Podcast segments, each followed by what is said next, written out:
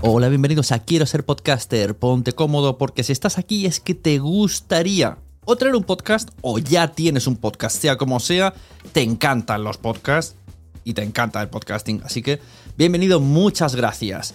Te informo, en quiero ser podcaster.com tienes el botoncito para apuntarte a la newsletter. Ya tengo la newsletter, ya tengo donde deciros que os apuntéis. Y además podéis llegar al podcast premium y al resto de mis servicios. Muchas gracias por tu tiempo. Yo me callo y en tres segundos vuelvo a hablar.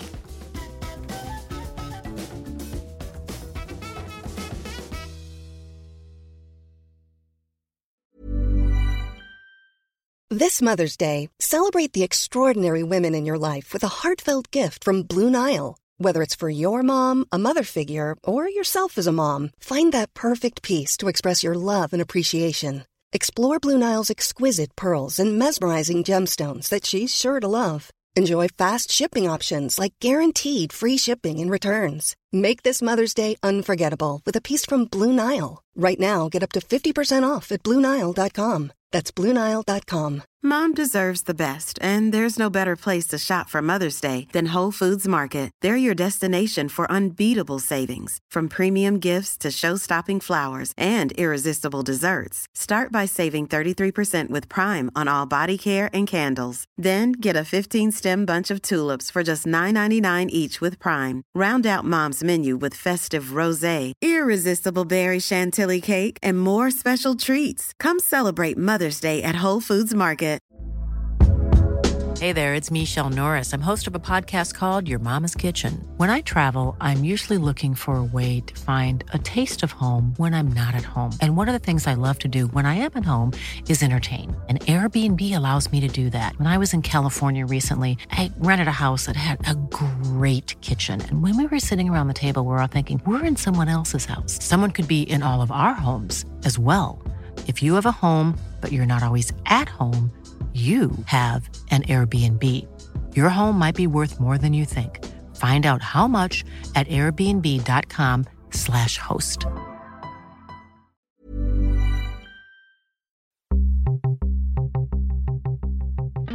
Estás a punto de adentrarte en las entrañas del podcasting. Entrevistas, debates, información y recomendaciones vas a descubrir el metapodcasting por bandera. Bienvenido a lasunecracia.com, presentado por arroba sune. Hola, bienvenidos a lasunecracia.com. Mi nombre es Sune. Si ya me has oído anteriormente, ya sabes que esto es un metapodcast. Si no lo sabes, pues que sepas que si sigues este podcast vas a descubrir novedades del mundo del podcasting así como noticias. Sigue a la Sonecracia y yo, yo investigo por ti. por ejemplo, hoy voy a traer una cosa muy interesante, como es el tema, un tema relacionado con las redes de podcast. Si miramos la definición de podcast, pues un podcast es un archivo en audio o vídeo que se sube en la red y te puedes, puedes escucharlo y suscribirte, ¿no? Mediante suscripción. Así que una red de podcast pues vendría a ser un sitio en internet donde aloja una serie de podcasts que tienen que ver en mayor o menor medida entre sí, ya sea mm, mediante un presentador, mediante una productora, siempre hay un nexo de unión que todo converge en una red, todo tiene un sentido, una marca. Y básicamente pienso que las redes de podcast están enfocadas al tema de la rentabilidad económica, porque una red pues puede marcar esa diferencia que quizá con tu podcast individual pues no llegues a conseguir, ¿no? De esta manera tienes un público un poco más amplio y tienes más fuerza. Pero antes de ello, antes de hablar de la red de podcast que os voy a presentar hoy, que es Podstar FM de CJ Navas, quiero hablaros de un poco de una noticia como no hago habitualmente, pero esta noticia me ha llamado mucho la curiosidad. el otro día en la red decían que los podcasts van a llegar a Google Play Music. Si actualmente el, mastodonte dueño de los podcasts, especialmente en nuestro país, es iTunes, pues ahora, por lo visto, eh, Google se mete a través de Google Play en este tema. ¿Cómo lo harán? Bueno, todavía no lo sabemos bien, Sabemos que está activo en, en, América, todavía en España no podemos, pero tienes que darte tu podcast de alta en Google Play y se podrá escuchar, descargar, eh, oír en streaming. No sabemos si tendrá una pestaña podcast. Eh, si alguien tiene información sobre esto, pues adelante, que nos envíe capturas de pantalla al Facebook o al Twitter o al email, todo en la Sunecracia me refiero a la Sunecracia en, Twitter, arroba la Sunecracia, la Sunecracia en Gmail y en Facebook la Sunecracia. Estaremos encantados de recibir noticias sobre todo esto relacionado con podcast. Y ahora sí, pero sin antes no quería irme sin agradecer a todas esas personas que me ayudan un poco más a seguir con el proyecto como son los mecenas. Los mecenas que si entras en patreon.com barra sune podrás acceder a ser uno de ellos, a mostrar ese contenido extra que voy subiendo. Voy subiendo vídeos realizados en mi estudio donde hablo, donde platico, como diría mi amigo Josh, eh, sobre podcast, sobre experiencias, sobre, por ejemplo, otra día hablé de las JPod. Bueno, vídeos un poco resumen de lo que vivo yo alrededor de mi experiencia en el podcasting. Además, si eres uno de mis mecenas, pues yo vendré aquí todos los programas y vendré y te haré una mención especial como voy a hacer a continuación con los mecenas que tengo actualmente. Fuera de series.com, de CJ Navas, que es justamente la persona que tenemos hoy entrevistada, eh, Manuel Hidalgo, que es un oyente, puedes encontrarlo en Twitter como arroba manel-hdgo. Tenemos también a Dri Rednick y su pequeña red de podcast en Spreaker, que tiene un montón de podcasts sobre... Hay uno que quiero destacar, que No maten el guionista, que va sobre hacer guiones de televisión. Corran hacia allí. Dri Reznik. También Fans Fiction, su factoría Fans Fiction. Estos también podrían tener una red de podcast perfectamente. Tienen Tertulia Zombie, tienen Fans Fiction, tienen cosas de casas de Juego de Tronos, etcétera, etcétera. Y los que tendrán. ¿Qué más? Madrillano de madrillano.com. El podcast que a veces es un daily, es un poco experimental fusion, como la cocina moderna y que es muy interesante siempre de escuchar sus contenidos. También tenemos de Edward Normian a Pienso luego ya tú sabes, que es un podcast de filosofía tratado desde un tema muy humorístico. Escucharemos una promo a continuación de estos agradecimientos y continúo con Daniel Roca y con Trujillo ambos de Asespot, la asociación de escuchas de podcasting. También tenemos a Wichito de losmensajeros.es y por último a mesientofenomenal.com que si entráis a través de mesientofenomenal.com barra sunecracia pues también me hacéis un pequeño favorcillo porque además allí podréis escuchar el podcast de mesientofenomenal.com barra sunecracia donde salgo yo me han contratado para hacer el podcast de Me Siento Fenomenal.com. Así que si queréis escuchar a Sune hablando de, de fitness, de técnicas, de dietas, pues ahí me tenéis en mesientofenomenal.com. Y hasta aquí los agradecimientos a mis Patreons. Eh, vamos a poner la promo de Pienso, luego ya tú sabes. Y a continuación vamos con Podstar FM de CJ Navas. ¿Qué? ¿Te gusta lo que nos está contando? Pues entonces seguro que te gusta Pienso Luego, ya tú sabes. El podcast sobre filosofía para el siglo XXI. Filosofía con un poquito de moda. Puedes encontrarnos como Pienso Luego, ya tú sabes, en Evox, iTunes, Twitter y por supuesto en audiosonoro.com. Y recuerda, sabe es con una H en lugar de la S.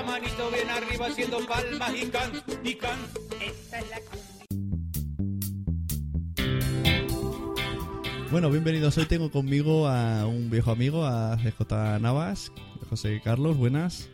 ¿Qué tal, querido? ¿Cómo estamos? Eh, que José Carlos, Carlos José, ahora me he quedado. Carlos José, Carlos José. Eh, es curioso porque mi familia me llama Carlos José, mi mujer me llama CJ, que es como me llaman gran parte de mis amigos, mis amigos del colegio del Instituto Carlos, y al final pues te acostumbras a todo. Es cierto que José Carlos es lo único que no me gusta, pero no te preocupes. a esta altura del partido tampoco no eso, eso me sube. Yo también llamo CJ, pero mira, me ha salido ahora el otro nombre.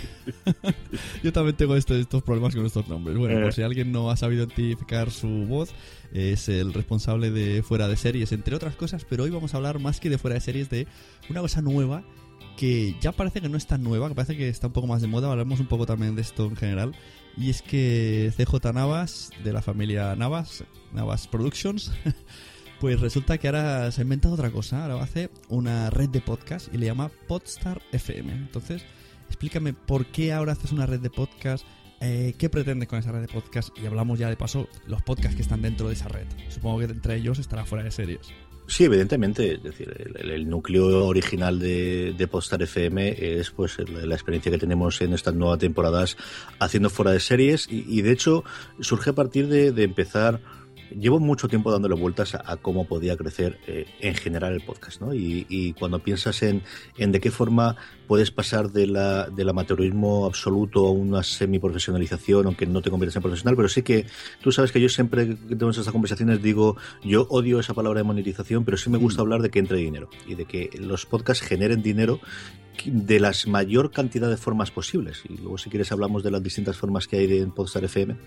Y una de ellas siempre es, es decir, mm, yo creo que programas grandes como podcast, que en Estados Unidos pues puedes hablar de Serial que fue un bombazo el año pasado, o puede ser This American Life o cosas por el estilo, que aquí podemos hablar pues de gente que ha venido de, de televisión o de radio, pues sea un carne cruda, sea lo que está haciendo Iker Jiménez, con todo exactamente de lo que dice él en la web esta rara que ha montado ahora eh, Telecinco es un podcast o no lo es, pero vamos, eh, algo que, que pueda arrastrar. Y luego los que somos pequeños, pues eh, te quedan eh, una solución que es intentar hacer el programa más grande, que evidentemente siempre estamos en ello, y la otra que es pues eh, tirar de refranero y hacer que la unión sea a la fuerza, ¿no? Y es algo que, como siempre, no hemos visto solo aquí, ¿no? Y que ves fuera que ocurre en Estados Unidos, que ocurre en Inglaterra, tener inspiración de otra gente que a partir normalmente de un podcast de más o menos éxito, de un conjunto de podcasts de una temática similar, crean una red alrededor de programas, normalmente con una cabeza visible, que es el que empieza, eh, si no haciendo todos los podcasts, sí interviniendo la gran mayoría de ellos.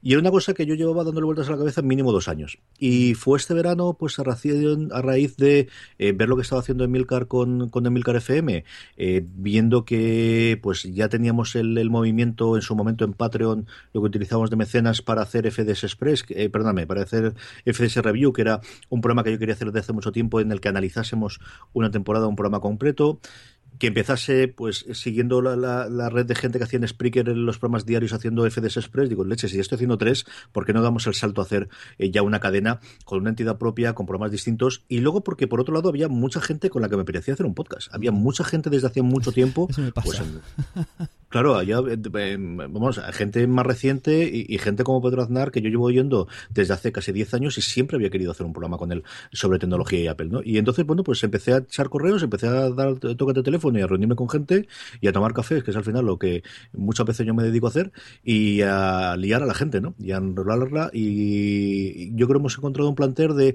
vamos a crear una cadena de podcast, vamos a crear una cadena de podcast eh, profesional en el sentido de que nos lo tomemos en serio uh -huh. y que vayamos a salir fuera a decir somos estas personas y a ver qué tal funciona, ¿no? Y yo eh, las lanzamos públicamente el día 20 de octubre. Es cierto que, bueno, pues toda la gente que había de mecenas de fuera de series eh, fueron oyendo ante los programas piloto, que es otra cosa que también quería hacer yo, un programa cero en el que viésemos qué tal funcionaba y limar los fallos tanto técnicos, que hemos tenido bastantes problemas técnicos eh, al principio, como de, de, encaje, ¿no? De gente que ni siquiera se han conocido personalmente y que de repente los pones a hablar delante de un micro durante una hora y pico y, y, a ver qué es lo que hacen ellos. Y poco a poco pues ir puliendo todos los, problemas, pero como te digo, para estar 12, 13 días, depende cómo lo mires, prácticamente dos semanas, todos los programas tienen entre uno y dos episodios a día de hoy, yo estoy tremendamente contento con la acogida, con el funcionamiento y, y con lo que parece que puede salir de la cadena desde aquí hasta finales de año. Entonces, eh, Postar FM eh, nace. Es verdad que la palabra monetizar queda muy, muy pedigüeño. A mí también me gusta decir rentabilizar el podcast o rentabilizar los programas, pero lo que queréis hacer es como abarcar más audiencia de la que tiene solamente los aficionados a las series, como es en vuestro caso fuera de series, porque tienes distintos mm, bueno, lo que has dicho, que es hacer podcast con diferentes personas, pero que, uh -huh. que, cada persona, porque yo los he seguido, porque yo informo aquí a la audiencia de la Sonicracia, yo soy Patreon de Fuera de Series, os invito a, a, que, bueno, luego me hablas un poco de Patreon y de, uh -huh. y de tu, que te quieres ir de Patreon, hablamos luego No, de no, eh, me quiero ir, no, me he ido ya, lo que pasa es que me falta cerrar todavía el de Fuera de Series. Vale, pues luego, ya, luego hablamos de eso, que me entero yo bien y se entere la audiencia también. Eh, entonces yo desde ahí he visto que los pilotos cero lo vi hace un mes, me parece, uh -huh. y, y, eran de diferentes. Hay el de uno de mascotas, que está hecho por Lorena, y otro sí, chico señor. que es veterinario, si no me equivoco. Uh -huh. Tienes el de Sofa Sofin TV. Sofin Channel, sí, el nombre es complicadillo, pero al final fue el de consenso y para que no te que no siempre mando yo, es el que más le gustaba a Juana y Miguel y por eso sé que te en medio. Eh, es un programa de deporte tremendamente divertido y queda mal que yo lo diga, pero, pero es que me río un montón todas las semanas haciéndolo. Es, bueno, eh, tres personas hablando de deporte, pero como dices Sofi, ¿no? Deporte de, sofá, que, que, te gusta el deporte, pero, pero te gusta verlo. Sí, sí, la filosofía es, este es un programa para los que nos gusta el, deporte desde el sofá y con el mando a distancia. Y es, a partir de ahí, tenemos yo creo noticias más o menos cachondas, eh, hablamos después eh, siempre de eh, qué es lo que vamos a ver durante ese fin de semana en, o la semana siguiente en la tele, y luego tenemos siempre eh, tres secciones finales, que es un deporte rarísimo, que se llama Minority Sport, la sección, que la hace Juan y que te trae cosas eh, sencillamente maravillosas todas las semanas. Miguel eh, Pastor hace una sección que se llama No tienes ni puñetera idea, que es una cosa que yo quería que hiciese, porque Miguel es buena persona mm, en general, es decir, todos los que conocéis a Miguel es un encanto de persona y ver cómo se cabrea es una cosa que yo quería fomentar, porque no había forma de sacárselo nunca. Y yo siempre hago una chorrada al final, que es la apuesta loca, en el cual apostamos, buscamos una casa de apuestas y hacemos una apuesta que como mínimo sea 1 a 100, para que sea apostando 10 euros nos llevemos como mínimo 1000 euros, que siempre decimos que sería para, para la cena, eh, para alargarnos a Madrid Juan y yo, y vernos a Miguel y comer allí tranquilamente eh, a la salud de todos nuestros oyentes. Y honestamente, yo me divierto haciendo todos los programas, pero he de reconocer que grabando Sofin Channel es con el que más me río y con el que mejor me lo paso cuando grabo. Suele además, eh, solemos grabarlo el último de la semana de los que yo suelo grabar todos, dependiendo de cómo pille credits o, algún otro, y, y salgo menos cansado de grabar el podcast de lo que entro siempre me ocurre. bueno, yo como madridista me gusta mucho porque Miguel Vesta está muy metido en el en temas de Real Madrid porque es socio y explica cosas, perdón, y explica cosas de, de cuando va a ver a, a la Junta y cosas de presidente. sí, sí, Miguel es compromisario. Miguel sabe un porrón del, del Madrid y, del deporte en general, es el que más metido está ahí en medio. Juan sabe un montón de baloncesto. Juan ha jugado eh, semi-profesional a baloncesto y es alguien que sigue el baloncesto día a día y vamos, que, ya no solamente la Liga Española, sino gente de fuera que conoce eh, de los jugadores que hay en las ligas principales, se las conoce. Y yo, pues honestamente, sabes que me gusta el deporte yankee y yo creo que, aparte de eso, como te digo, es un deporte, es un programa que yo creo realmente cachondo, es un programa relativamente corto para lo comparado, y es que no solemos pasarnos de tres cuartos de hora, y, yo creo que, vale mucho la pena. Sí, además lo de que dice la sección me hizo gracia en el capítulo cero que ya que dijiste, no sí, está claro que aquí, iría el anunciante. Una vez escuché en un podcast de marketing que la diferencia entre los podcasts de aquí y los podcasts de Estados Unidos es que ellos ya empiezan, este es mi patrocinador o este es mi espacio para este patrocinador y no van con él, no, esto es un podcast de amigos, no queremos ganar. Y luego, claro, luego cambias. No es lo mismo empezar ya diciendo esto que pasar tres años y decir, mira, ahora quiero patrocinadores, o ahora quiero ser premium, o ahora. Entonces dicen, ¿pero ahora de qué vas? Tanto tiempo dándome contenido gratis y ahora no. Tienes las dos partes, ¿no? Tienes la de la audiencia, que yo sí se lo he oído a otra gente, a mí no me ha pasado, lo de gente que, que, que, mande correos o que se cabree porque eh, pidas ayuda de la forma que sea. Yo no te digo mediante denunciantes, sino incluso eh, poniendo una página de mecenas o de cosas por el estilo. Yo sí conozco gente que me ha contado que se le ha ocurrido. A mí, a día de hoy, no me ha ocurrido eso nunca en fuera de series. Y, pero tienes la otra parte que es el chip. Lo que sí que creo que ocurre es, eh, al menos los programas que yo oigo americanos, que es cierto que suelen tirar más a tecnología, que suelen ser de audiencias, estamos hablando de pues 20.000, 30.000 descargas, pero hay algunos más pequeños, es que desde el principio ellos tienen claro que esto va a entrar dinero. Como te digo, yo no creo que, no sé si se gana la vida con eso, que creo que no, pero siempre es un complemento. Pero desde el principio tienen claro de estas son una serie de cosas para las que eh, va a entrar dinero dentro del programa. Y que aquí yo creo que eso cambiará pero que sí es cierto que la generación de la gente que empezamos a hacer podcast hace nueve años, eso ni se nos planteaba por la cabeza, pasaba por la cabeza cuando nosotros empezamos a hacerlos. claro, bueno, de hecho me acuerdo cuando Roberto Pastora en Company hicieron aquello de podcast SL y, ellos, ellos consiguieron algo con Coca-Cola y, la gente casi que, bueno, yo incluido, nos reíamos en plan, ah, mira qué cabrones que están ahí diciendo Coca-Cola, Coca-Cola, Coca-Cola y tenían todo el derecho del mundo. Pero mira, en ese momento nos parecía una aberración del universo. Pero bueno, sí, yo creo que es el, camino natural porque echamos muchas horas y, además ahora vas a poner esta, ¿cuántos podcasts tiene post, post pues tenemos, depende cómo lo mires, o seis u ocho. Tenemos fuera, porque depende cómo veas fuera de series. Fuera de series es el programa eh, tradicional de una hora en el que hacemos noticias de televisión eh, y muchas cosas más, ¿no? otra de las cosas por la que hacemos Postar FM es porque al final es cierto que en fuera de series, como ocurre al final en todos los podcasts, tú tienes una temática central, pero al final son personas que hablan y, y se te va, salvo que sea un programa muy escrito en el que tengas un análisis de una cosa muy concreta concreta, lo normal es que al final acabes hablando de muchas cosas y más aún pues en casi 300 programas que hablamos de fuera de series, ¿no? Entonces, eh, te decía que era 6 o 8 porque eh, fuera de series como tal ya tiene dos spin-offs, un comentario diario que yo hago que se llama Fuera de Series Express, en el que ahora cuando acabo de grabar contigo grabaré el de, el de hoy, lo suelo grabar todas las noches y lo intento subir por la madrugada, que por cierto ayer metí la pata y se me olvidó eh, subir el audio y yo estaba preocupado con la audiencia y digo, madre mía, se me ha caído aquí tres cuartas partes y no, es que no habías oído el audio. Y otro que es FDS Review, que es, eh, como te he contado antes, el que analizamos todas las semanas una serie, una temporada, un episodio concreto de, de televisión. Es una cosa que me permite hablar con gente distinta todas las, todas las semanas y me está gustando mucho cómo está quedando. Ese es el origen de la cadena y a partir de ahí tenemos otros cinco programas que son lo que se han lanzado a partir de ahora. Hemos dicho, el, el de animales, ¿cómo se llama? Perros, gatos y bichos raros. Vale. Muy bien. Ese también costó darle el nombre y al final le encontraron entre, entre Lorena y Eduardo. Y, y creo que es un programa de, de, una cosa en la que cada vez va a haber más programas. Es decir, yo Sí, me sorprendí. Hay varios. Cu- eh, pero creo que hay muy pocos para la cantidad de gente que tiene perros Sí, y que tiene gatos y que hay blogs que hay y que los cuidan. Sí, ¿no? eso sí, pero, pero yo conozco así y de gente cercana tres. O sea, contando, Tres. contando el tuyo, me parece que cuatro. Cosa que a mí me sorprende que hayan tantos podcasts de perros y gatos. Compáralo con cine, yo eh, al revés, compáralo con cine, con televisión, con humor Claro, o con tecnología. Sí. sí, sí, sí. Bueno, tecnología se lleva a palma.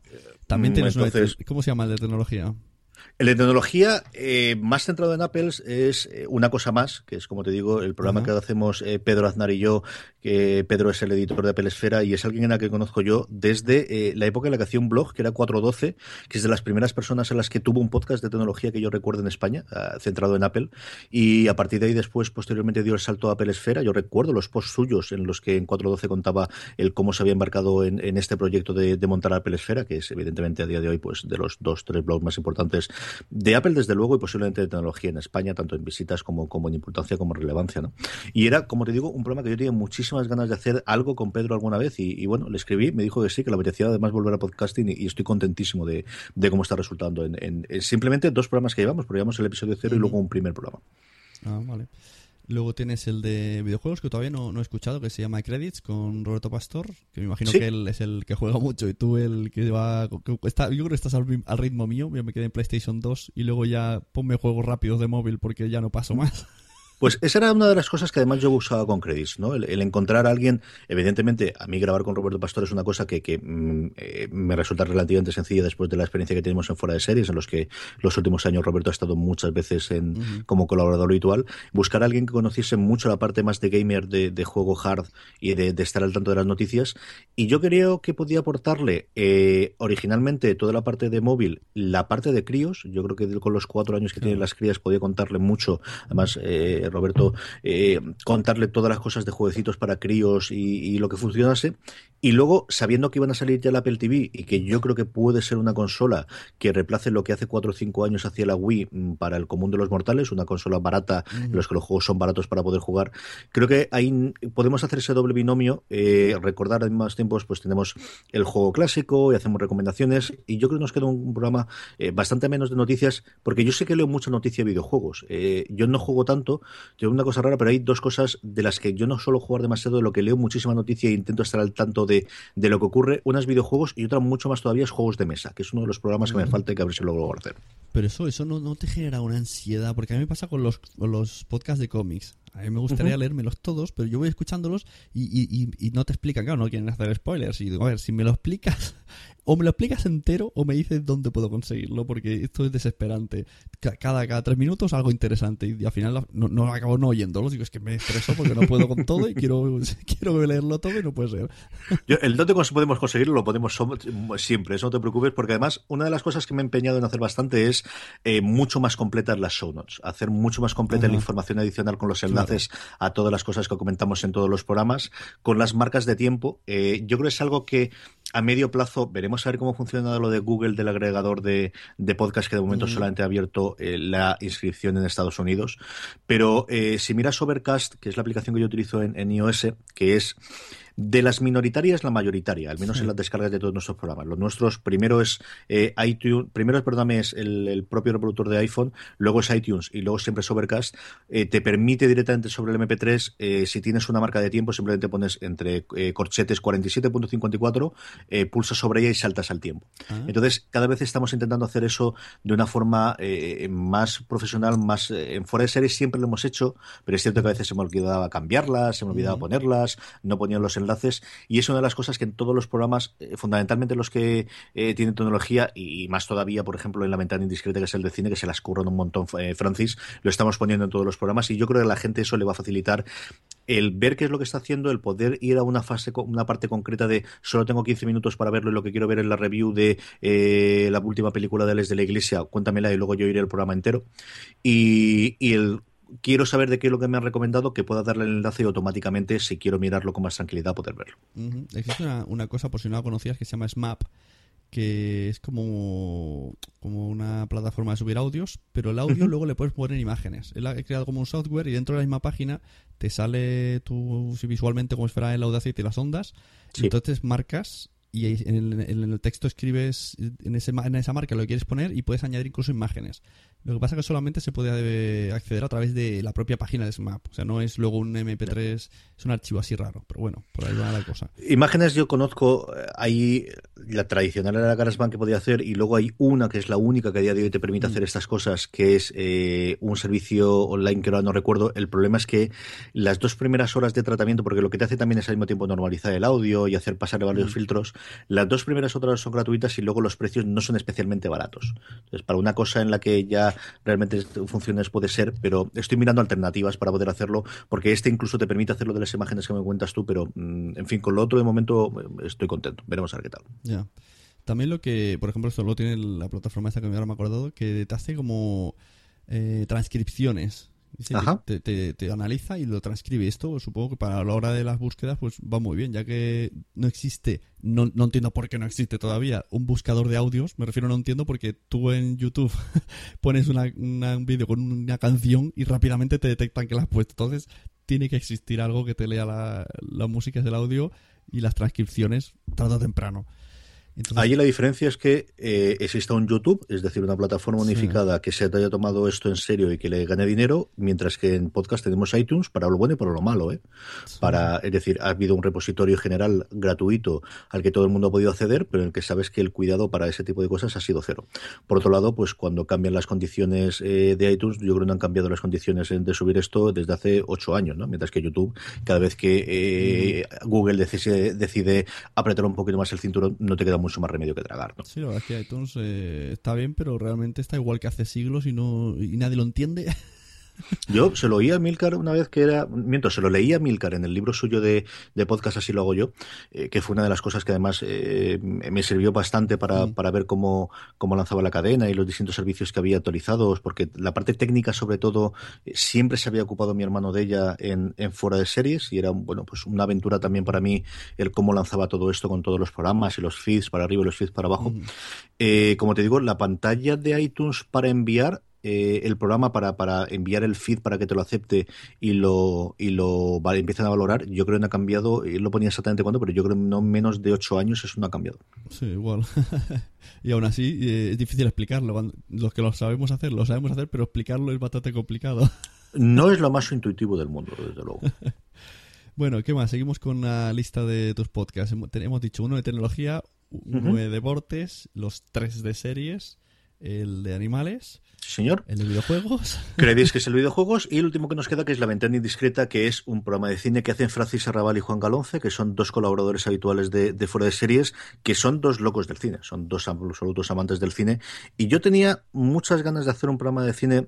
Cuando yo me planteo la cadena, pienso en varias cosas. Pienso, por un lado, en temáticas que me gustaría ocupar, y hay unas 10, 12 temáticas que me salen empiezo a tirar eh, y luego por otro lado gente que me gustaría que participase que creo que podía funcionar bien, que funcionaría bien conmigo en, duetos, pues por ejemplo con Pedro Aznar o con Roberto Pastor, o que podía funcionar bien junto con ellos, ¿no? A mí con el de cine me ocurre una cosa y es que yo es cierto que leo de cine, pero no me siento capacitado para llevar un programa de cine de tú a tú. Era una cosa que pensaba que se podía hacer mejor con dos personas que ven mucho más cine que yo, que le gustan mucho más el cine que yo, y, y pensé en Francis y en Juan y es un programa que ellos no se conocen personalmente, no han coincidido nunca. Lo que han hablado es hablar a través de Skype las veces que han coincidido conjuntamente en fuera de series, que al final son cinco minutitos porque Francis es nuestro corresponsal en Málaga y cada vez que hay algún sala en Málaga entra en antena.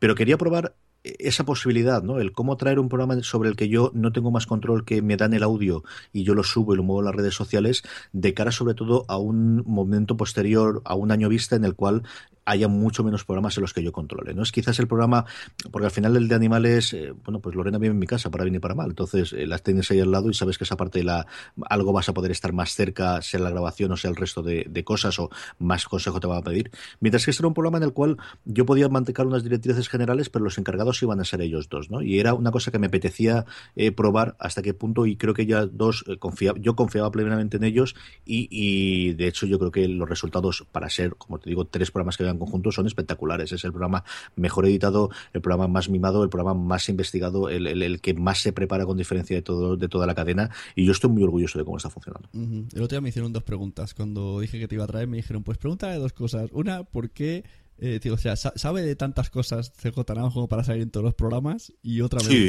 sin ninguna duda, claro que sí. claro que sí. y otra me dijeron, ¿y por qué no hace uno con su mujer? Que parece lo más lógico, las dos voces tan guays que tenéis los dos, que decían, esto se juntan y explota. Eh, permanezcan en la escucha. Vale. Wait till you're announced. We've not yet lost all our graces. The hounds will stay in chains. Look upon your greatness and she'll send the call out, send the call out, send ¿Qué es el cine? No os engañéis, el cine es una industria, es dinero. Hola a todos y bienvenidos a Space Monkeys, un programa ni bueno ni malo, sino todo lo contrario.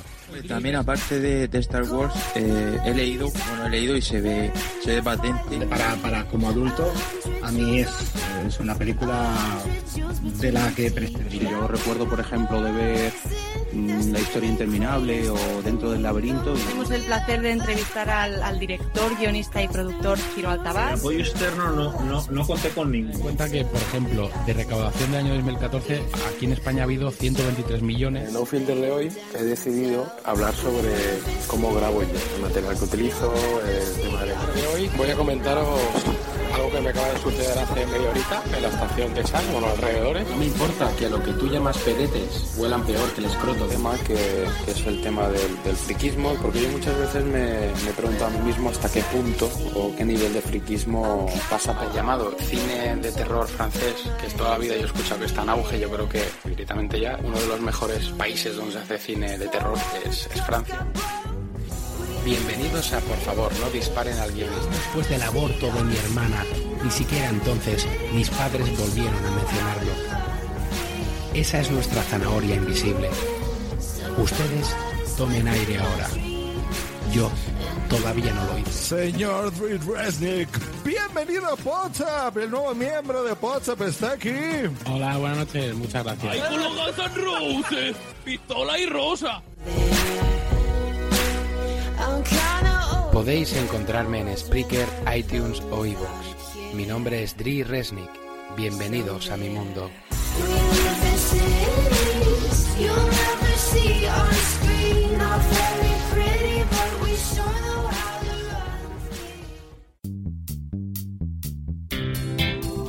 Así que tendremos, vale, muy bien, tendremos a Lorena permanezcan en la escucha. Y sobre lo otro que me has preguntado, que, aparte de que ha quedado chulo, que no ha quedado mal, eh, yo creo que de estos, vamos a ver, después de todo este tiempo y, siendo todo sincero y muy poco modesto, yo creo que puedo conducir un programa de casi eh, cualquier cosa que conozca. Estos en concreto yo sí leo mucho. Es decir, de mm. verdad que eh, tanto de deporte como de videojuegos, videojuegos quizás sería la cosa que menos con la seguridad de lo que te digo, ¿no? De, quizás juego menos, pero sí leo mucho sobre ello.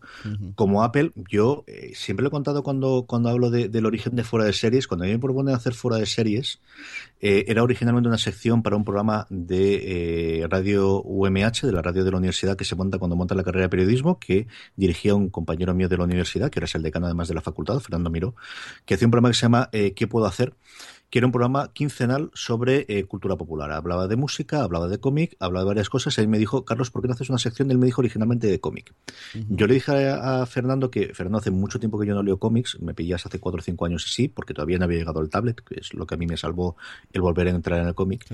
Pero sí que estoy viendo mucha serie de televisión últimamente y era la época en la que venía la cuarta temporada de Los Soprano a España. eh, Mm. Todavía, en, eh, yo creo en versión original vi los primeros. Y mm, cuando eso va adelante y empieza a tener esta pequeña sección cada 15 días, que eran 5 o 10 minutos, que habrá alguna forma de recuperarlo, a lo mejor algún año de esto recupero los audios aquellos.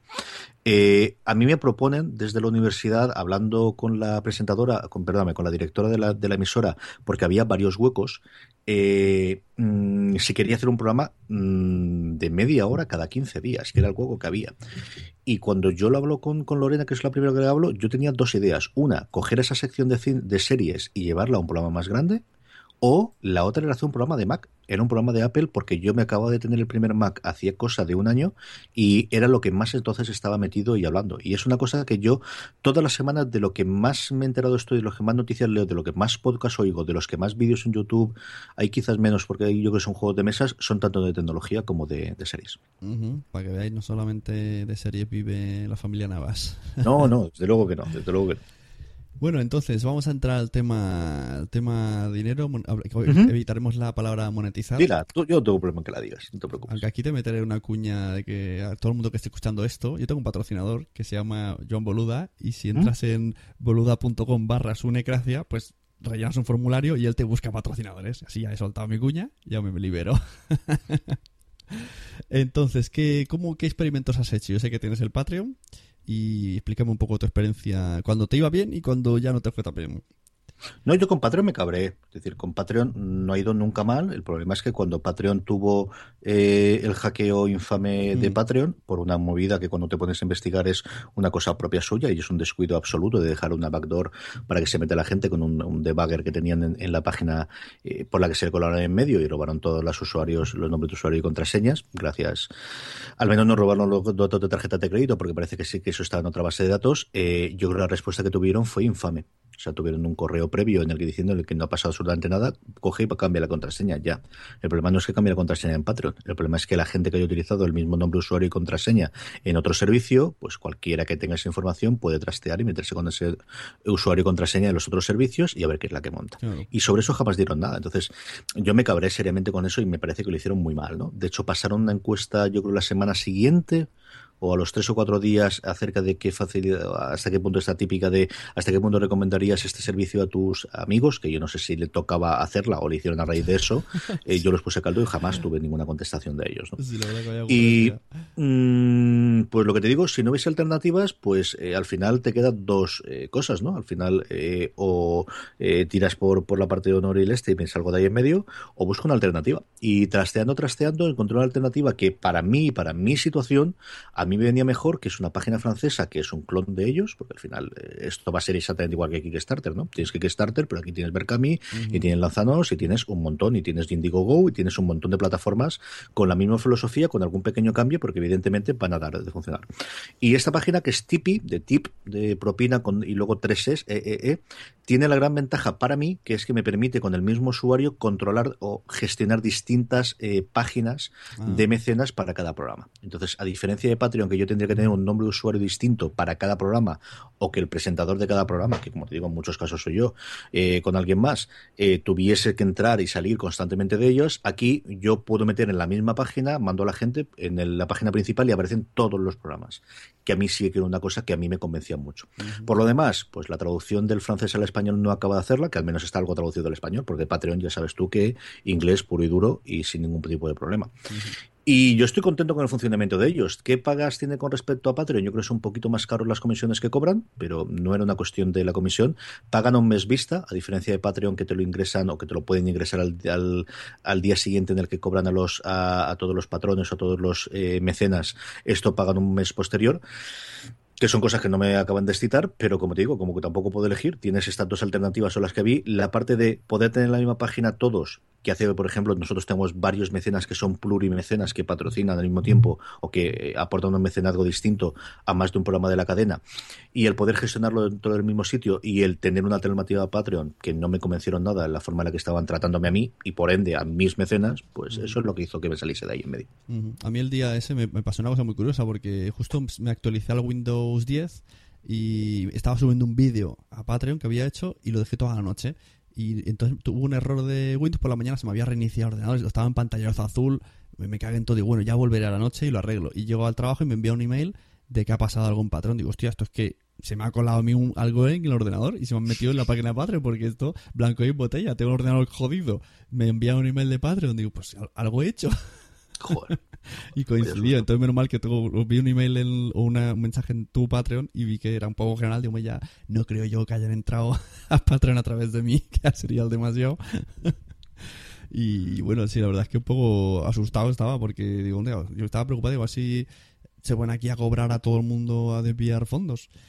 Esa fue otra de las movidas. Es que además ese fin de semana pasó todo eso y yo leí a varias gente que le habían duplicado el cargo ese mismo, porque pilló justo a final de un mes, a final de, yo creo que fue el 20 de septiembre por octubre. Eh, había varias gente, claro. Tampoco sabes en el porcentaje sobre el total cuántos son o si en otras circunstancias son errores comunes, ¿no? Pero yo sí que vi en Twitter, buscando cómo estaba, gente que le habían cobrado dos veces. Y como te digo, no sé si es representativo, no sé si tiras la vista atrás en meses anteriores, es el mismo porcentaje, pero en fin, todo se añadía lo mismo de si encuentro una alternativa me saldré de aquí y en eso estoy. Bueno, para la gente que esté escuchando esto y no sabe lo que es, pues eh, tanto Patreon como la página que ha dicho eh, CJ, que luego, por cierto, me pasarás, tal y como cuelgues, antes de irte a ningún lado, me envías un email con los links, los feeds de todos tus podcasts. Mm, ¿Dónde encontrarte ahora de mecenas y todas estas cosas? Es muy fácil. Están todos en el mismo sitio que es podstar.fm barra mecenas. Vale, está todo ahí, muy bien. Pues para quien sepa lo que es, pues son páginas que... A ver, ¿cómo explicaríamos esto? Me estoy metiendo en un jardín. Digamos que tú ofreces eh, un... O sea, la gente te ayuda económicamente y tú les das como privilegios en cuanto a oyentes, eh, más derechos de participación, cosas exclusivas y ellos te ayudan a ti a seguir o avanzar y tú les ofreces más contenido. Eso sería un Sí, poco la de- idea es, es decir, es parecido a Kickstarter, es parecido a la idea original de Kickstarter, ¿no? Es, yo creo que hay un porcentaje de la audiencia que eh, les gustan mucho y están dispuestos a ayudarte monetariamente. Yo creo que el- el- la táctica de estos estas plataformas es que el, el botón donar de PayPal, pues donar por donar la gente no dona. Pero si donas a cambio de algo, pues ya es otra cosa. Ya sea un concurso mensual, un vídeo, un audio, un- una exclusividad. un- Incluso he visto tú que, que pones eh, a los que me- a los que tengan a los patrons de 5 dólares, los que me den la idea de la serie, pues será tendrá prioridad. Entonces, pues bueno, son cosas que, que en el fondo pues te sientes partícipe y si te gusta mucho un proyecto, pues mucha gente lo hace. Aunque la gente ahora esté diciendo, ¿cómo puede hacer la gente eso? Pues hay gente que lo hace por porque le gusta mucho el proyecto y se siente una manera de participar y no, y no tiene nada malo, que parece que siempre tenemos que estar aquí dándonos eh, explicaciones de todo. Tú sabes que yo no suelo dar explicaciones. Eso No, es una cosa es que... yo creo que ocurre, pero Sí, sí. yo creo que la gente que, que da es porque primero le gusta el podcast. Luego a partir de Sí. ahí puedes hacer eh, esfuerzos y yo creo que lo estamos haciendo a la forma de, de cuando yo diseñé los distintos niveles de recompensas con las eh, eh, con las cosas que te exige la plataforma que yo he elegido y es que por ejemplo tiene que haber un nivel de un euro que antiguamente en Patreon no tiene por qué haberlo y el inicial antiguamente empezaba en dos euros pero eh, eh, Tipeee te obliga a que tengas un euro es eh, ¿Qué cosas puedes eh, hacer para que la gente decida un nivel u otro o que se sienta más implicado, como estabas diciendo tú antes? Pero yo no creo que vas a convencer a nadie por una recompensa que tengas, al menos yo. Puede que otro tipo de, de eventos, otro tipo de programas. eh, yo creo que funcionan, por ejemplo, los que yo he visto que funcionan muy bien son sobre todo eh, cosas en YouTube. eh, yo tengo dos o tres conocidos en YouTube de juegos de mesa que funcionan extraordinariamente bien, en el que una de las recompensas es un juego todos los meses. No sé qué punto eh, la gente lo hace por el sorteo, que yo creo que funciona, pero creo que a toda esa gente le gusta primero el contenido. Yo creo que nadie vaya a aportar a nadie a, a algo porque no le gusta originalmente el contenido. A veces incluso una simple mención de a la persona eh, les hace gracia. Yo me acuerdo en mis inicios cuando Café Lock leía mis correos, aunque troleaban el apellido en cada capítulo, y a mí me hacía ilusión. Mira, he leído mi correo y to- enseñando a todo el mundo el capítulo. Sí, sí, indudablemente. Yo creo que eso nos hace gusto. Yo recuerdo eh, siempre eh, un correo que yo mandé ahora en un programa que acaba de terminar hace nada, que era el programa que hacía de televisión Alan Sepinwall y, Dan Feinberg cuando hacían juntos en hitfish.com, que es eh, un programa de, series como digo, acaba de terminar hace nada porque han cambiado de trabajo uno de ellos y no han podido seguir con adelante. Y yo además recuerdo mandarles un correo cuando fue eh, la TCA, que además me pilló que tenía una de las crisis en el hospital, ¿no? Y al final todo esto recuerda. Y yo, el oír a estos dos decir mi nombre en un podcast, a mí me hizo una ilusión tremenda. Claro. ¿Y sería compatible o es compatible el tema mecenas con patrocinadores? ¿Tú crees que los mecenas dirán, pero ¿qué pasa? Si ya tiene mecenas, ¿cómo puede ser ahora ya Nosotros lo tenemos, Pepe. Es decir, yo, Sí, yo también- cuando yo planteo el, el de dónde puedo hacer es cuántas formas distintas tenemos nosotros de que entre dinero para el programa. Y a mí se me ocurren cuatro. Una es a través de mecenas, y lo que hay que buscar es qué diseño yo eh, para eh, aportar cosas a los mecenas, y planteo desde el principio el que vamos a tener eh, contenido exclusivo a partir del nivel de eh, 3 euros, que es un podcast que yo grabo todos los fines de semana de comentario, que es el que tú has oído eh, como mecenas de fuera de series, que ahora está ampliado a toda la, a toda la cadena. Y luego, pues, eh, contenido exclusivo relacionado con él. Pues, por ejemplo, la gente de fuera de series que es mecenas ha podido oír tanto la rueda de prensa de presentación de Netflix en España, como la rueda de prensa de presentación del de, el Festival de Series de Movistar Plus.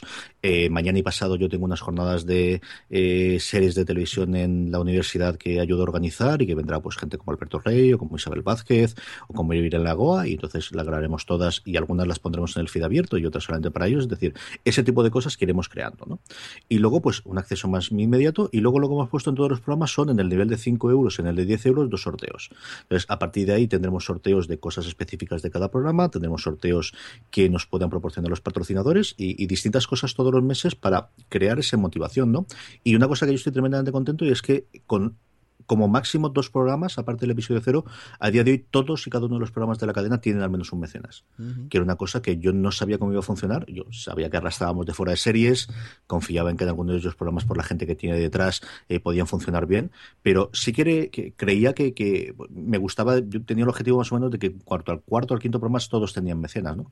Porque otra de las cosas que yo me planteé desde el principio es vamos a establecer lo de los mecenas como una medida de si a la gente le gusta o no el programa. Y entonces, eh, Tipeee, igual que Patreon, funciona aparte de que tengas una serie de recompensas con objetivos. Y es, si recaudamos más de tanta pasta, haremos Claro. esto. Si recaudamos más de tanta pasta, haremos esto. Por ejemplo, tú tienes el nivel de eh, el tema del alojamiento y el tema técnico y todo lo demás, ¿verdad? Sí, sí. Y si Bueno. al final será hasta en vídeo y todo. Y entonces, eh, yo lo que planteé desde el principio es, nuestro primer objetivo es, vamos a hacer 10 episodios inicialmente. Todos los programas de la cadena, evidentemente menos fuera de series, que a estas alturas del partido, pues ya, estamos por casi los 300, todos los programas van a hacer 10 episodios inicialmente, y así se lo dije yo a todos los presentadores, de si nos comprometemos, nos comprometemos a hacer 10 episodios, salvo causa de fuerza mayor. Y el primer objetivo, ponemos una cosa razonable o viable que nosotros pensemos que puede funcionar, y el primer objetivo seguimos en el programa a partir de los 10 episodios. ¿Que no llegamos al nivel de recaudación por mecenas? Bueno, pues nos lo replanteamos, vemos si vale la pena, pero lo normal es esto no ha funcionado, probamos otra cosa mariposa. Y eso es lo que vamos a mantener. Los 10 programas aproximadamente será en torno a Navidad y el objetivo es llegar a ese que está, pues, dependiendo del programa, entre, dependiendo también los número de participantes y dependiendo el tema que tiene los- la gente, entre 40 y yo creo recordar más alto es una cosa más que está en 80 o en 100 euros. Y si no recordamos esos 100 euros o esa cantidad, como digo, en otros que son 40 euros, pues haremos 10 episodios, que dará una preciosa miniserie, como ha ocurrido tantas otras veces en series, y haremos otra cosa. Y luego el tema patrocinadores, ¿cómo lo, cómo lo planteas esto? Pues hay dos tipos de patrocinadores que nosotros estamos pasando en el dossier y hablando con ellos. Eh, de hecho, nosotros esta semana ya debutamos con un patrocinador global para toda la cadena, que es una cosa que yo quería hacer. Claro. Y es, yo creo que cuando oyes los podcasts americanos ves que hay cinco o seis que sistemáticamente patrocinan a todos los podcasts de una cadena. Suelen ser servicios de Internet o tiendas online. Eh, a mí me interesaba tener una de esas por varias razones, y aquí quizás me pongo un poco técnico por la parte de, de, gestión, y es, a mí me interesa saber qué efecto tiene el que yo diga en un podcast un determinado patrocinio. Ujú. Es decir, el que yo diga lo que tú has hecho antes con, con Joan Boluda y decir joanboluda.com barra sunecracia, ¿eso qué efecto tiene? Y Sí. entonces, yo lo que pedí a todos los patrocinadores y lo que les pido es crearnos una landing page, como acabas de decir tú, un sitio al que yo dirija a los oyentes y luego, en la medida de lo posible, un cupón de descuento, porque eso nos permite comprobar, por un lado, cuánta gente de los que yo tengo controlados que están suscritos al programa y que descargan el programa me hacen caso en ir a esa dirección web y cuál es la tasa de conversión posterior y lo comparamos con el, con el tradicional. Es decir, el, el comercio electrónico tradicional, con sus salvedades, lo normal es que de cada 100 visitas que tenga una página web haya una compra. Bueno, pues vamos a ver si las de las visitas que llegan del podcast eso aumenta o disminuye, es distinto Claro. o es igual o es Esto diferente. en- Y era una cosa que yo quería probar. En JPOT el otro día estuvimos en la, en la plaza y, y vino también Joan y nos encontramos en la misma plaza Milcar, Joan y yo, que justo Joan nos patrocina a los dos, o es el Sí, es, sí, sí, es- sí. es gestor de nuestros patrocinios, porque aparte de meter su, su propio anuncio, él nos busca otros. Y, por ejemplo, en otro podcast que tengo con mi mujer, tengo otro que es de unos calzados, y yo le pregunté, dije, a ver, pero voy a tirar piedras sobre mi tejado. Eh, la persona esta que, que tiene calzados online, ¿le sale a cuenta patrocinarme? Y me dijo, bueno, espérate, estamos haciendo un estudio. O sea, él, él ahora está haciendo, mm, está usando lo que más o menos creía los, los anunciantes que, que, que- tiene ya en su agenda de, de clientes, ya utilizado en Emilcar y los que tengo yo de podcast. Y entonces en enero, me dijo en enero, voy a mirar bien a ver qué ha pasado. Y esto es ahora, estamos haciendo un estudio. Pero dice que ya le hay empresas que, o clientes suyos que le preguntan, oye, mira, quiero patrocinar un podcast, dime cuál. Esto, yo cuando me dijo esa pregunta, digo, hostia, ¿esto- ¿esto te preguntan de verdad? Yo creo que a eso vamos, Pepe, de verdad. Y, y si Joan me está oyendo, tengo un correo tuyo que tengo que contestar desde hace un mes y medio. Lo sé, Joan, y perdóname, y lo tengo ahí en medio, y, y prometo que esta semana que ya quede toda la locura lo, lo contestaré.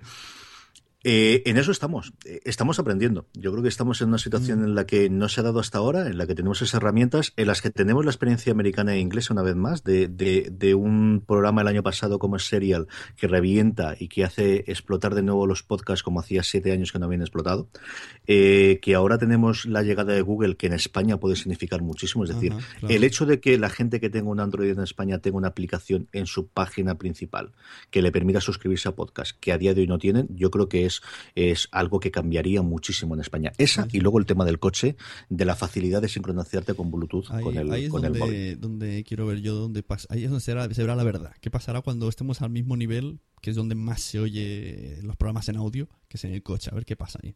A mí me pasa una cosa rara y es que como yo no tengo coche, esa experiencia no la tengo tanto, ¿no? Pero, pero sí que por la gente que oyes, la cantidad de gente que lo oyes en el coche, el que llegue a ser tan sencillo como darle al botón del dial para poner la FM o la AM o poner un podcast, a mí el otro día me lo decía Miguel Pastor en el último coche, el, el coche que Sí. tenía, que su Sí, mujer sí. que había cambiado, dice, Carlos, es exactamente igual de fácil. En cuanto entras, se conecta con Bluetooth y si quieres tienes el podcast delante. Bueno, pues eso evidentemente tiene el periodo de maduración de que la gente vaya comprando ese tipo de coches, Claro. pero claro, a cuatro o cinco años vistas eso es lo que funciona.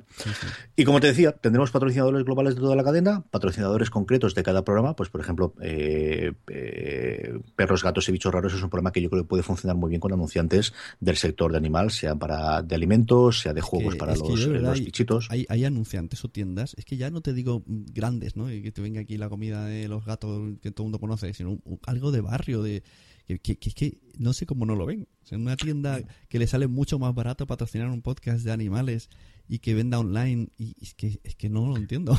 Es que el problema es que las pequeñas de barrio no nos sirven a nosotros, Pepe. Las pequeñas de barrio sirven para el periódico local, pero nosotros tenemos una audiencia global. Y entonces, Bueno, pero si- hasta si hace demasiado poco tiempo, si no tienes una- las tienen las tiendas online, que es donde yo creo que está el gran Claro, pero si, si una tienda pequeña además eh, tiene una página online, que puede ser, claro, ya si, si solamente vende a su barrio, lógicamente mm, no sé hasta qué punto le sale, pero si tiene negocio también online y la tienda física, pues yo no sé, no entiendo por qué no han pensado en esta posibilidad. Yo creo que por un lado es, si no oyes podcast es complicado que lo tengas. Eh, luego la sencillez de lo tradicional. Si es una tienda física, tú te has anunciado toda la vida en el periódico local. ¿Funciona o no funciona? El caso es que lo has hecho ahí dentro. Y, y lo otro, yo creo que ese es el, nuestro gran núcleo.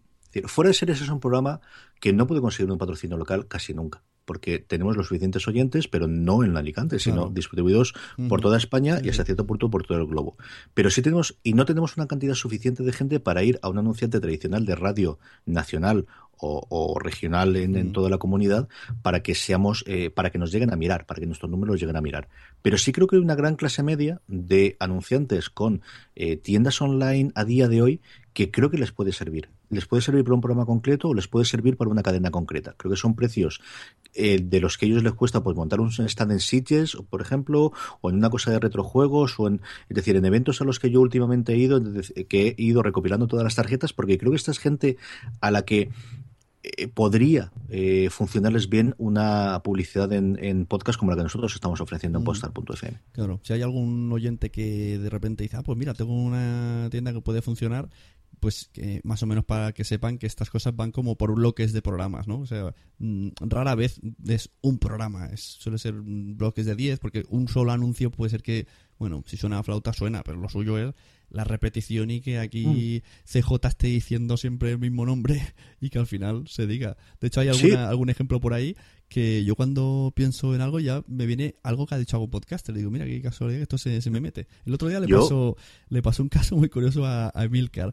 Un, un, amigo de Joaquín de Droidcast le dijo, oye, ¿puedes preguntarle a tu amigo Emilcar si esta aplicación de Mac que habla tanto le patrocinan o es que le gusta? O sea, tú fíjate, y era patrocinador que Milka dijo, pues es evidente, si lo digo al final. O sea, lo ha dicho tantas veces y de esta manera que la gente confunde si es una recomendación o no. Entonces, esto es que lo ha hecho muy bien. Yo hay un montón de servicios de podcast americanos que al final he acabado cuando los he necesitado, los he usado, ¿no? Y otra cosa que eh, es otra forma en la que nosotros ingresamos dinero, que es una cosa que además a mí me lo dijo María Santonja, porque nosotros lo teníamos de siempre y lo había dejado abandonado, que es los enlaces patrocinados de Amazon. Y de una forma muy sencilla, nosotros, yo en todos los programas digo que la próxima vez que vayáis a comprar de Amazon, mm. en Amazon, en vez de entrar de la forma tradicional, entráis desde un enlace que nosotros decimos, por ejemplo, en fuera de series, de fuera de series.com barra Amazon. Bueno, pues es una cosa que nosotros teníamos instalada desde que Amazon no estaba en España, lo teníamos para el Amazon americano y para el Amazon inglés, que lo tuvimos en el, en el español, pero simplemente de no decirlo, casi nunca funcionaba. Y la diferencia en los dos meses en los que yo estaba diciéndolo, en el Express, en el fuera de serie normal y en el review es abismal. Claro, Ahora, te recomiendo que lo digas más en Navidades, porque yo, por ejemplo, el año pasado yo, yo lo hago esto mucho con el podcast justo de María. A la mínima que mi padre quiere algo, le digo, incluso he llegado a anular pedidos para poder entrar. A volver a entrar con su página y volver a hacer el pedido. Y esto me enteré pues en enero, me parece. Y dije, hostia, pues si yo en Navidad entre yo y mi padre nos hemos gastado 500 euros. Imagínate lo que hubiese podido hacer. Sí, sí, sí, sí. Yo, fue en, la cena del iPod y, María me dijo, no, nosotros lo que nos funciona muy bien es esto que lo ponemos en la... Eh, me lo tengo que recordar siempre para los programas para decirlo en, en fanfiction y lo tengo que poner ahí en la web. Y dije, yo estoy idiota, soy totalmente idiota y no llevo diciendo esto. Y desde el día, la cena fue un sábado, yo creo, desde el express del lunes empecé a decirlo y es una cosa que está funcionando muy bien. Y, ya no solamente en fuera de series, sino hemos hecho exactamente lo mismo para el resto de los programas y ya empieza a funcionar también en los demás. Sí, porque por si acaso hay algún oyente despistado, esto tú haces la compra normal, o sea, no, no te gana, no, te sube el precio nada, entonces hay una pequeña comisión un poco extraña porque tiene que a, nosotros nos llega cada no sé cuánto 25 euros un vale o algo así. A mí no me ha llegado nunca nada yo no lo consigo pero que la gente cuando lo compra le voy a hablar el mismo precio de Amazon. Así que. Sí, nosotros lo que decimos, es decir, hay dos formas que funciona Amazon. La forma tradicional del blog es con un enlace y tú creas un enlace, que eso sí lo hacíamos nosotros. Eso lo hacíamos siempre en las mm. sonots, pero no tenía tanto alcance. Y la forma que utilizamos en el podcast es la misma que hablábamos antes de Mecenas, es gente que quiera ayudar al programa. En el caso de Mecenas es aportando una cantidad económica todos los meses y en el otro ni siquiera eso. Es cuando quieras comprarte algo en Amazon, en vez de entrar de la página normal, entras desde aquí. Eso te registra el que has entrado, ha invitado a través de nosotros, y la comisión pues oscila de un 4 o un 10% dependiendo del tipo de producto. La tecnología, por ejemplo, es muy baja, otro tipo de cosas es más alta. Se paga, yo creo que son a tres meses vista. Si no recuerdo mal, ellos pagan a 60 días o 90 días más o menos, pero bueno, el caso es que está ahí, ¿no? Y que es un dinero. Bueno, y terminamos hablando otra vez de las redes. Eh, esto de las redes de podcast, ¿tú crees que va a salir más? ¿Va a haber un Sune FM? ¿Va a haber un va a haber todo de redes? ¿Lo ves como el siguiente paso? Porque si ya me es difícil explicar a alguien, tengo un podcast, imagínate decir, tengo una red de podcast. Yo creo que es fácil, ¿no? Es decir, eres la cadena SER de los podcasts o tienes unos programas de audio que se adjuntan a la cadena. Yo creo que lo de Suna FM es un nombre cojonudo para hacer una red de podcasts, pero vamos. No, programas hay, ¿eh? Por ahí sueltos. ¿Sabes qué? Por eso te digo. Por si no se te ha ocurrido, a lo mejor, supongo que sí, o puede que no. Eh, esto porque hablo mucho con Emilcar por chats y tal. En, tú en iTunes puedes pedirle decirle, mira, yo tengo una red y iTunes eh, te lo analiza, a él me parece que se lo van a hacer. A él se lo han concedido ya. Entonces, yo sé pues que el, cuando tú le das el enlace, no sé si, supongo que tendrá un nivel superior, que es que te aparezca el logo, que mm. por ejemplo a día de hoy están las grandes cadenas de radio y luego está, eh, Catwin y alguno más cuando accedes al- a nuestros proveedores destacados, creo que es algo por el estilo. Claro. Y yo sí que lo vi que él, eh, ahora cuando, si tú entras a uno de los programas suyos en iTunes y haces clic sobre milcar.fm, te, salen todos todos. los demás. Yo lo tengo Exacto. pedido desde la semana pasada. Eso, es- eso puede estar muy bien. Eso es como el, el más conocido que me vino a mí la mente es el 5x5, que nunca lo he oído, pero lo veo el icono en todos los lados. Es el más grande posiblemente, el que más contenido tenga. Ese Slate, que es una original de una revista también. Hay una infografía que yo retuiteé el otro día, que si quieres te mando después, que es evidentemente muy yankee e inglesa, en el que viene toda la constelación, o las distintas constelaciones de, de cadenas de podcast que hay de hoy. Tweet es la otra grande, la que tenía el lío Laporte desde hace un montón de tiempo también. Eh, una en la que yo me he basado muchísimo es Relay.fm, por cercanía, por el tipo de programas, eh, porque es un tío solo empezando a hacerlo desde el principio, que tenía su trabajo y luego poquito a poco eh, lo he ido dejando y es de las mayores inspiraciones que yo he tenido a la hora de montar Podstar FM. A mí su web me parece espectacularmente bien diseñada. Es, es de esta que cuando cada vez que la miro, la miro con envidia de esto en un año y medio es lo que me gustaría que fuese mi, mi web. Eh, échale un ojo a esa, relay.fm. Yo creo que te Ujú. puede gustar. Y por cierto, la gente que, que dirá, ¿por qué eres Patreon de Fuera Series? Primero, una de las cosas que más me gusta, y primero lo hice así por probar, y me gusta mucho ese podcast que nos envías explicando los avances. Hoy, hoy he hecho esto, y en la en, en Podstar FM hemos conseguido esto, lo- lo- empieza mañana, el día tal, y todos estos avances que nos vais explicando, pues a mí es solo por eso, me parece bien divertido. Pues me alegra que te guste. Yo eh, lo hago por dos razones. Primero, porque creo que a la gente que es mecenas a ese nivel le interesa algo, eh, esa parte que, que cuento. Y a mí me sirve para ordenarme las ideas. No te lo creerás, Claro. pero No, sí, sí. eh, a mí hablar en podcast me sirve muchas veces para ordenarme lo que tengo en la cabeza y que no sé qué decir. Sí, sí, sí, tiene todo sentido. Es como antes hacían, ¿no? Las películas tienen la grabadora esa, que no sé luego si llegan a oírlo, pero lo hacían, iban por la calle y grababan y decían, tengo que dejar de comer lechuga. Yo se lo oí hace mucho tiempo a Merlin Mann, que es un tío que a mí me gusta muchísimo las cosas que hace. Y él a día de hoy se dedica fundamentalmente a hacer podcast y vive de, de hacer podcast eh, de cosas distintas, algunas de tecnología, otras más divertidas, otras un poquito de todo. ¿no?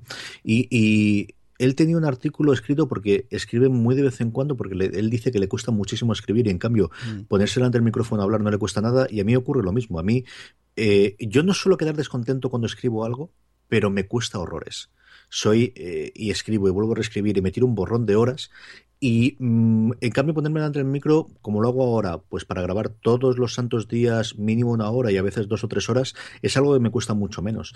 Y eso lo he aprendido con el tiempo de en vez de tratar de combatirlo y empeñarme yo había otras veces en las que me empeñé en volver a retomar el blog de fuera de series hacer la entrada y una de las eh, entradas originales de Patreon era hacer lo mismo que hago en el Express pero hacerlo en escrito y decidí de, para qué hago eso y entonces el podcast de fin de semana me sirve para al mismo tiempo que, que hablar con todos vosotros y, contaros cómo está la actualidad que yo creo que igual que ocurre contigo no pues que, que a la gente le interesa.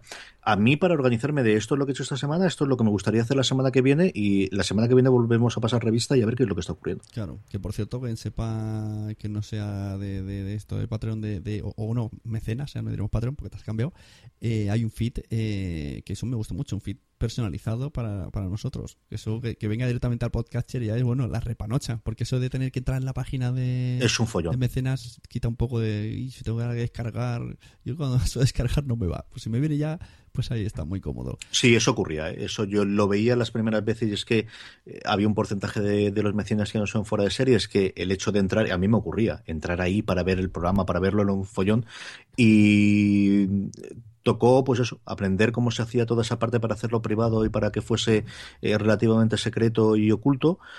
Y a día de hoy, desde este fin de semana, tenemos un feed para cada, porque como ya tenemos patrocinadores en todos los programas, para cada tipo de, patrocinador de cada programa de Podstar FM, en el que tenemos mi comentario de los fines de semana, está en todos, y luego aparte, pues los audios específicos de cada programa lo iremos contando ahí en medio. Y es tan sencillo como suscribirte a, a una dirección web que, que le facilito a toda la gente que aporta a partir, yo creo que es el nivel de 3 euros en todos los casos, y a partir de ahí lo van oyendo. Muy bien. Bueno, pues eh, mucha suerte con Podstar FM y me imagino que las ideas irán saliendo, saliendo y algún día escucharemos el podcast de, de comida de tu padre y tu hermano. Esa es una de las promesas. O sea, el problema de mi hermano, yo quiero hacer una de política con mi hermano, pero no de política de discusión, sino de que mi hermano cuente su experiencia de trabajar en el Parlamento de Bruselas. Yo creo que puede ser ese, incluso aunque no tuviésemos patrocinadores, estaría dispuesto a hacerlo. Te lo prometo, porque yo creo que tiene como mínimo una miniserie de 10 episodios de cómo funciona Europa por dentro, contado por alguien que lleva trabajando allí eh, eh, un año y pico. El de gastronomía tiene un problema y es cómo lo haces. Es qué haces. Review de, de restaurantes tiene cierto sentido si es en Madrid o Barcelona, pero en Alicante es menos. Entonces hay que darle mucha vuelta al programa. Lo que sí te puedo decir es que desde luego yo ya estoy trabajando en la siguiente oleada de podcast para enero o febrero. Mi idea eh, es que cada seis meses tengamos unos nuevos programas planteados desde el principio de la misma, con la misma filosofía de vamos a hacer 10 episodios, vamos a ver qué acogida tiene entre la gente y en función de eso vemos si funcionamos o no, pero que esto sea eh, ir añadiendo cada vez más programas a la cadena. Habrá algunos que caigan, otros que vuelvan a, a ocupar su hueco y eso lo tendremos y desde luego el, gastronómico tenemos que hacerlo. El de los top eh, 10 me gusta mucho hacerlo con mi padre y con mi hermano, que es la siguiente recompensa que tenemos en fuera de series, también me gustaría. Y como te digo, este de política, me gustaría hacer el, que mi hermano contase la experiencia de allí de Europa y, y, hacer un seguimiento de Europa, que lo tenemos muy abandonado, que al final vamos siempre a la política nacional y la local y mucho más al, al problema partidista de tú más y tú menos y contar qué es lo que se está decidiendo a esas alturas, donde todo el mundo eh, huye y que nos enteramos siempre dos años después del efecto que tienen las normas europeas en, nuestra vida diaria, es una cosa que a mí personalmente me interesa, es un programa que sí que me gustaría hacer. Claro, pues sí. Bueno, pues eso, mucha suerte. Ya vemos que esto acaba de empezar y a ver a dónde llegas. Yo creo que el camino está indicado, las cosas están claras, que es lo más importante. Y, y, la gente está ahí disponible y mucha gente de calidad y con buenas voces y con mucho conocimiento, así que por ahora no le veo ninguna cosa rara. Esto es muy bien.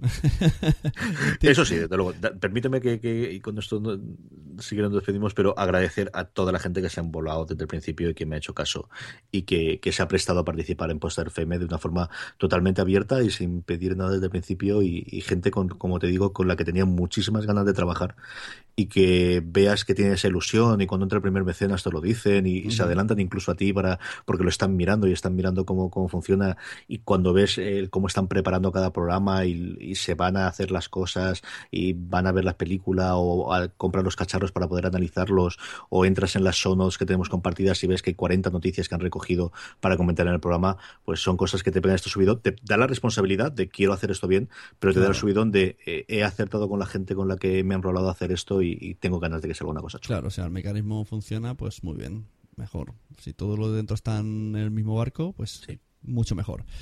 Bueno, pues muchas gracias por acudir a la llamada. Ya estamos más informados un poco, una cosita más del mundo del podcasting. Las redes están apareciendo en nosotros y ahí tenemos una podstar.fm y ahí ya podéis entrar. Intentaré recopilar eh, links y feeds y los pondré en la descripción del mío aunque donde lo subo no me gusta, me he quejado a mi plataforma porque no me dejan los hipervínculos, me deja ahí un texto, hay tapañes, millones de sí, letras. Señor. Sí, señor, ese es uno de los problemas que tengo con Spreaker. Sí.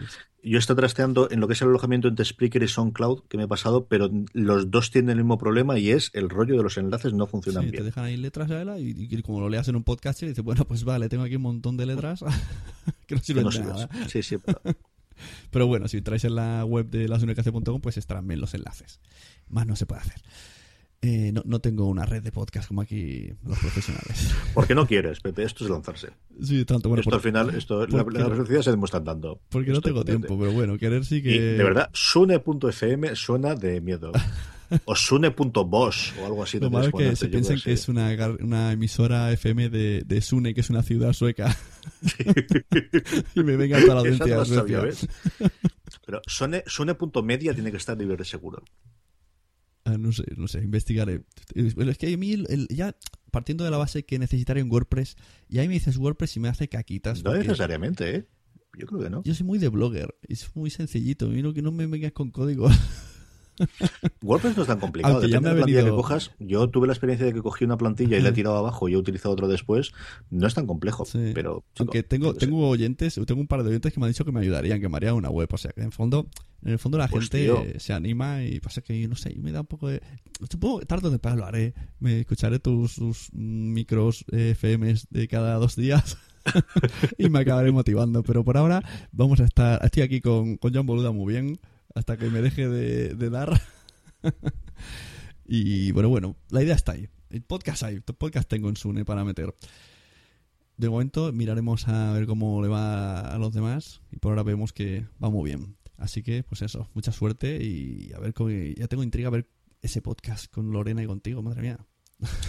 Más intriga tengo yo, pero ahí estoy, ahí estoy, ahí estoy. Es que nos ha pillado también el fin de semana que la pobre está malita y con la voz tomada y estas cosas. Espero que no haga falta esperar demasiado. Muy bien. De verdad, que el primero que tiene ganas de, de hacerlo soy yo. Ah, muy bien. Yo decía, yo a la gente digo, no sé, cuando me lo preguntaban, ¿eh? como si yo tuviera. Una, ¿Te lo preguntaban dónde? ¿Te, o te sea, preguntaban? Tengo mucha curiosidad. Ya, ya esto es puro, puro No, por. Telegram, amigos míos, que Ah. saben que soy, que soy Patreon vuestro, me decían, ¿pero por qué no lo hacen juntos? Y, No sé, tío, no, no hablo con ellos por teléfono. ¿Será que hablan mucho en casa o, o no quieren verse más? Yo qué sé. No, nos llevamos bien, así que quieras que no, vernos, vernos es una cosa que nos gusta. Así que la persona que me la preguntaba ya puede respirar tranquila. Además, yo también, porque ya te dije que yo si escuchaba el podcast de los gatos era solamente por escucharla a ella, porque me gusta cómo lo hace, pero a mí el tema gatos no me va demasiado. Aunque alguna oportunidad más le daré. Muy bien. Así que muchas buenas noches, muchas gracias por venir. Y, Muchas eh, gracias a ti, tío. Y abrazo todos a mecenas, ay, mecenas, no, podstar.fm. Eso es. Hasta luego. Bueno, pues ahí teníamos a CJ Navas, uno de los grandes del podcasting desde hace mucho, mucho tiempo que sigo desde, bueno, desde los primeros años. Si entramos en podstar.fm, pues podemos ver tu cadena de podcast, últimos programas. Y aquí tenemos la lista de los podcasts. Tenemos un feed general que se llama Master Feed, donde saldrá en un único feed todos los programas de Podstar FM.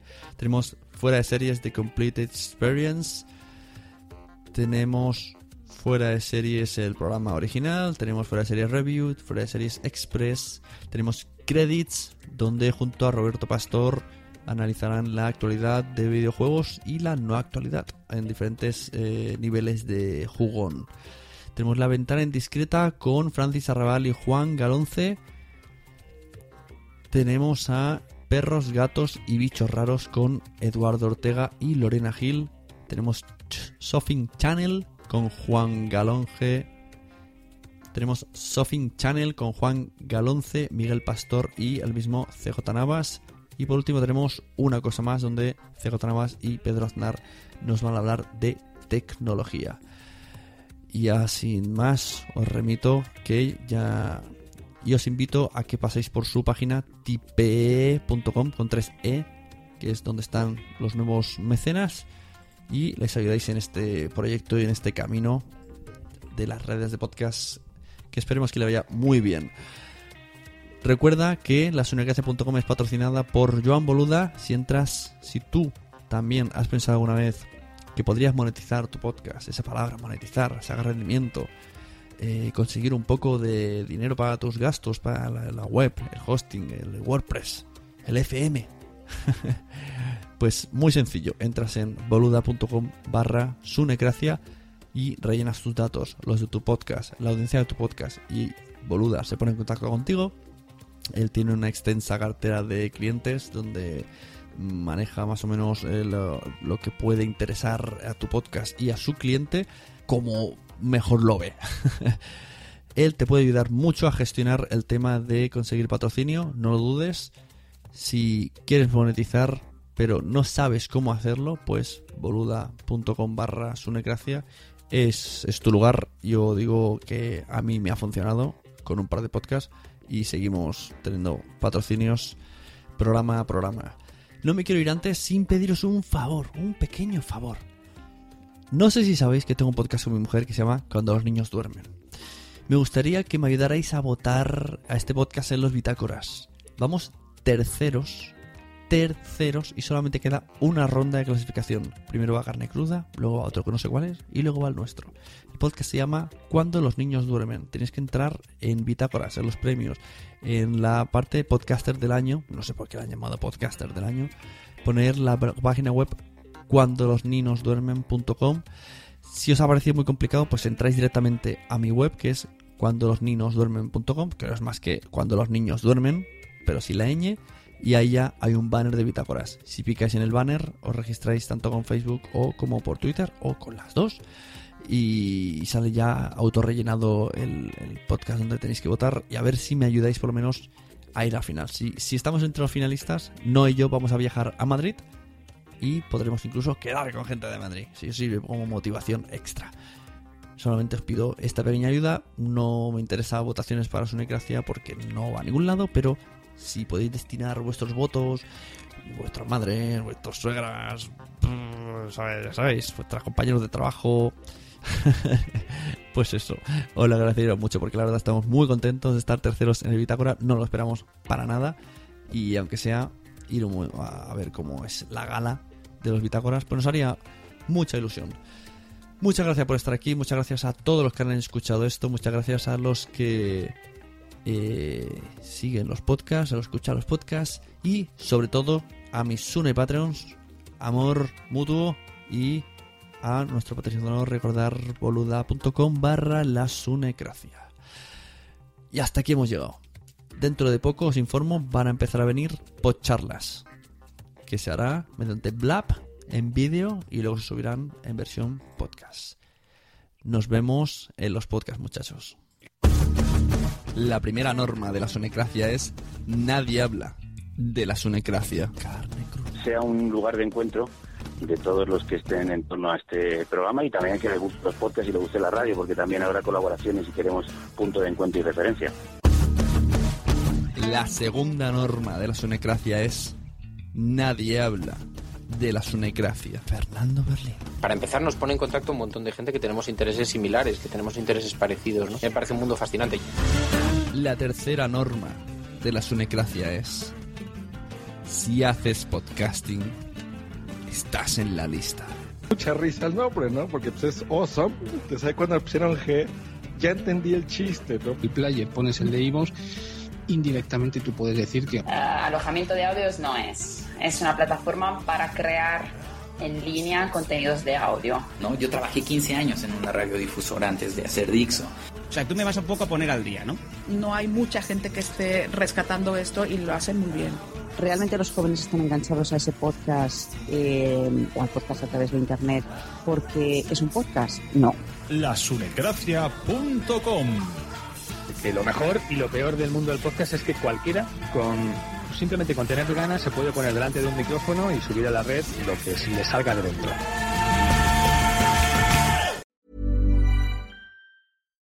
Deserves the best, and there's no better place to shop for Mother's Day than Whole Foods Market. They're your destination for unbeatable savings, from premium gifts to show-stopping flowers and irresistible desserts. Start by saving 33% with Prime on all body care and candles. Then get a 15-stem bunch of tulips for just $9.99 each with Prime. Round out Mom's menu with festive rosé, irresistible berry chantilly cake, and more special treats. Come celebrate Mother's Day at Whole Foods Market.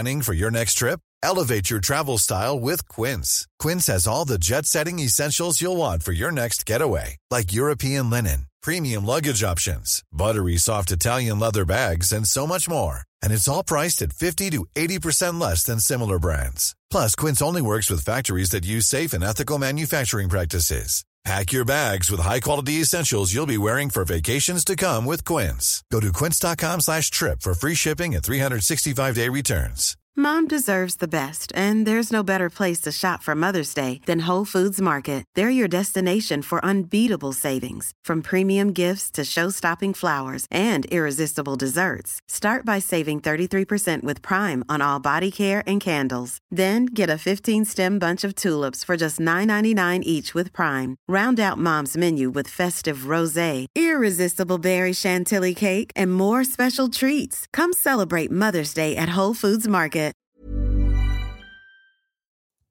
Muchas gracias por haber estado aquí todo este tiempo con la de cosas que tenemos que hacer hoy día y todo el estado escuchando. Muchas gracias. Si en todo este rato en algún momento se te ha pasado por la cabeza que podría ayudarte a tener o mejorar tu podcast, entra en cualquiera de mis webs. En todas están todos los servicios. Quiero ser podcaster.com, sunepod.com y nacionpodcast.com. Comparte todos los episodios que te gusten porque a todo el mundo le gustan los podcasts, pero todavía no lo saben. Ostras, esta frase la llevo diciendo 10 años, ¿eh?